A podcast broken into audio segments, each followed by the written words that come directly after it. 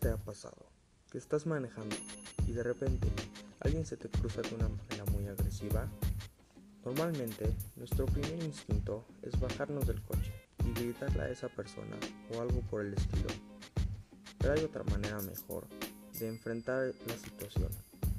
Hola, mi nombre es Emilio Testas y hoy les voy a hablar de qué es la autorregulación y cómo aplicarla en nuestra vida diaria. La autorregulación es una habilidad que nos permite autorregularnos.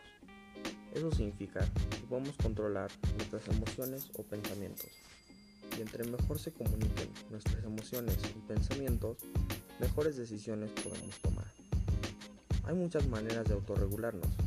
Una siendo identificar la emoción que estoy sintiendo, contar hasta 10 y respirar. Y con estos pasos es más probable que estés autorregulado que tomes mejores decisiones.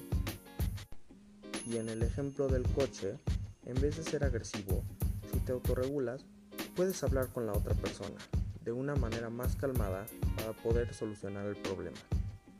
Yo pienso que saber autorregularnos es algo que todos deberíamos saber, porque es una manera muy buena de solucionar conflictos y problemas.